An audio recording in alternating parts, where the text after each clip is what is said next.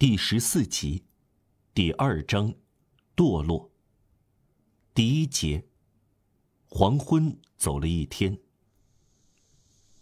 一八一五年十月的头几天，下山前约一小时，有个赶路的人走进低聂小城。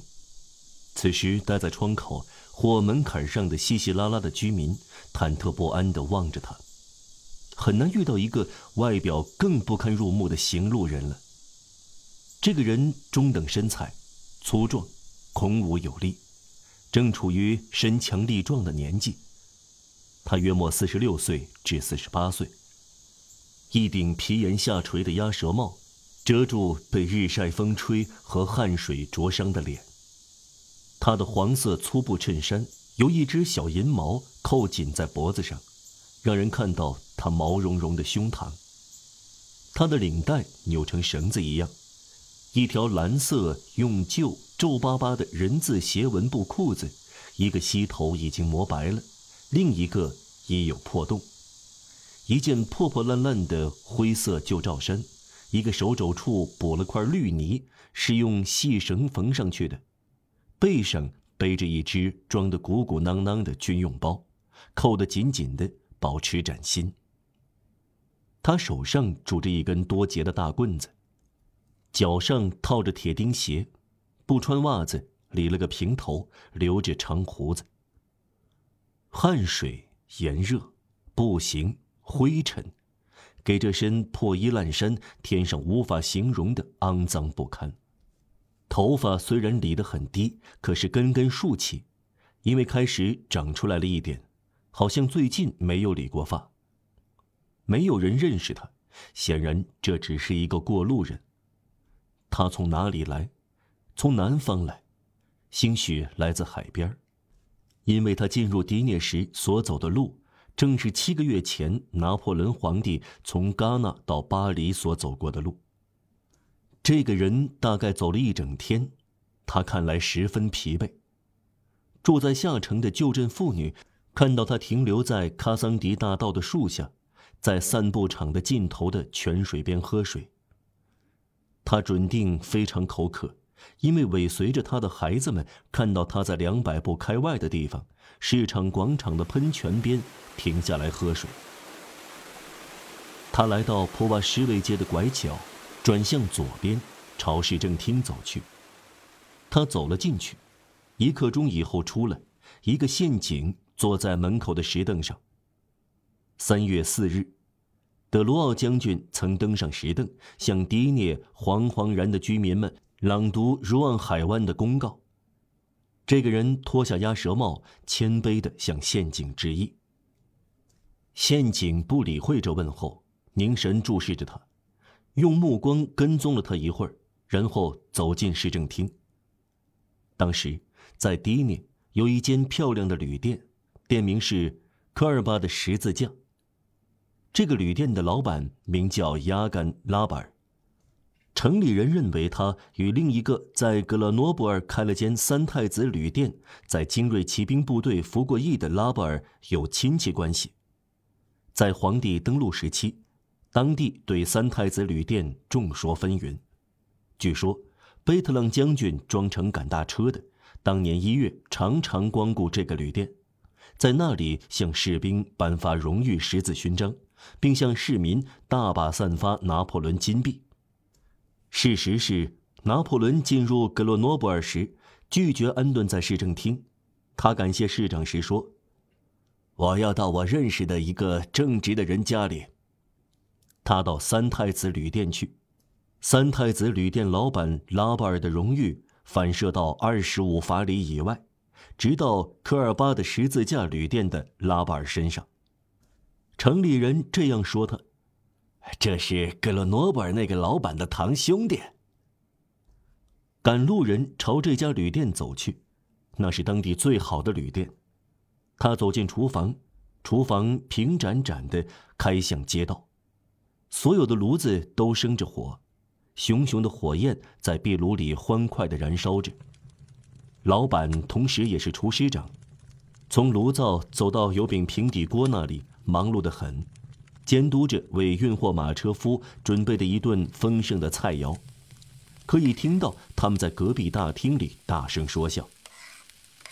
谁旅行过都知道，运货马车夫的饭菜最是讲究了，一只肥汉獭配上白嫩的山鹑和大松鸡，架在炉子前的长叉子上转动，在炉子上煮着两条洛泽湖的肥鲤鱼和一条阿洛兹湖的鳟鱼。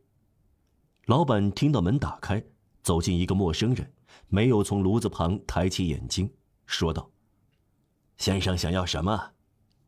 吃饭和睡觉，那个汉子说：“那再容易不过了。”老板接口说：“这一当他转过头来，从上到下扫视一眼赶路人，又说：‘要付现钱。’”那个汉子从他的罩衫里掏出一个大皮夹子，回答说：“我有钱。”这样的话，为您服务。”老板说。那个汉子把皮夹子放回口袋里，卸下他的背包，放在靠门的地上，手里仍然握着棍子，坐在炉旁一张矮凳上。迪涅是在山区，十月的夜晚是寒冷的。然而，老板走来走去，打量着这个赶路人。马上吃晚饭吗？那个汉子问。待一会儿，老板说。正当新来的人转过背去取暖时，那个神气十足的旅店老板雅干拉巴尔从口袋里掏出一支铅笔，然后从摊在窗户旁边一张小桌上的旧报纸撕下一角，他在空白边写下一两行字，折好后也不封上信套，把纸片交给一个孩子。这孩子好像既当厨房小学徒，又当仆人。旅店老板在厨房小学徒的耳边说了句话，孩子朝市政厅那边跑去了。赶路人对此没有看出什么来，他又问一次：“马上吃完饭吗？”“待一会儿。”老板说。孩子回来了，他带回那张纸，老板急匆匆的打开来看，仿佛在等待回音。他显出在仔细的看，然后点了点头。沉思了一会儿，最后他朝赶路人走近一步，后者好像沉湎在不平静的思索中。先生，老板说：“我不能接待你。”那个汉子从坐凳上半探起身：“怎么？您担心我不付钱吗？您要我先付钱吗？我对您说，我有钱，不是为这个。那为什么？您有钱，是的。”那个汉子说：“而我呢？”老板说：“我没有房间。”那个汉子平静地说：“我就睡到马厩去。”我办不到。为什么？马占满了位置。那么，那个汉子接口说：“在阁楼里占个角落，要一捆麦草。我们吃完晚饭后去看看。”我不能供你吃晚饭。这句声明虽然声调有节制，但很坚决。陌生人感到声色俱厉，他站了起来。那，可我饿得要死呢！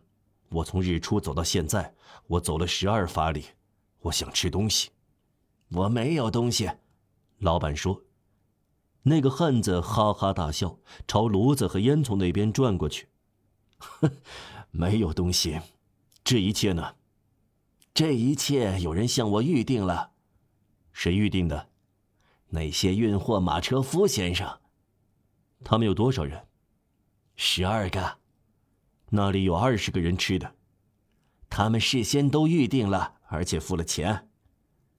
那个汉子坐了下来，没有提高声音，说道：“我是在旅店里，我饿了，而且我要留下来。”老板于是俯向他的耳畔，用使他发抖的声音说：“你走吧。”赶路人这时弯着腰，用包着铁皮的棍端拨动火炭。他猛然回过身来，好似张开嘴要反驳。老板凝视着他，始终低声地说：“啊，说的够多了。你要我说出你的名字吗？你叫让瓦尔让。”现在你要我说出你是谁吗？看到你进来，我就琢磨到有点事，我派人到市政厅去，这就是他们给我的回音。你识字吗？他这样说着，一面把刚才从旅店到市政厅，再从市政厅到旅店那张打开的纸递给外地人。那个汉子朝上面瞥了一眼，旅店老板歇了一会儿说：“我对所有人都彬彬有礼，你走吧。”那个汉子耷拉着头，捡起刚才放在地上的背包，离开了。他走上大路，他漫无目的的朝前走，贴近房子，宛若一个受到侮辱、心境悲凉的人。他一次也没有回过身来。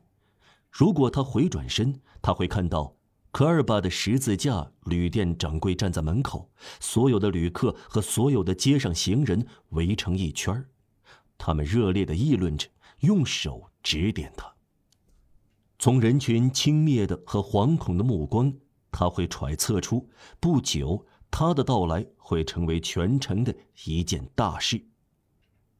他并没有看到这一切，心情沉重的人不会向后看，他们很清楚，厄运在后头紧追不舍。他这样走了一段时间，走呀走。穿过他不认识的街道，漫无目的，忘却了疲劳，就像疮剧痛身的人会发生的一样。蓦地，他感到饥肠辘辘。黑夜已经来临，他环顾四周，想看看是不是能发现住处。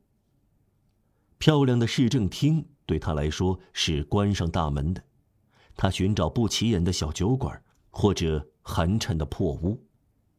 恰巧街的尽头闪出一柱光亮，一根松枝挂在梯形铁架上，衬托在黄昏发白的天空中。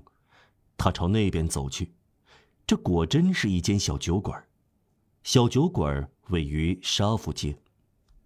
赶路人站定了一会儿，透过玻璃窗朝小酒馆的低矮大厅内张望。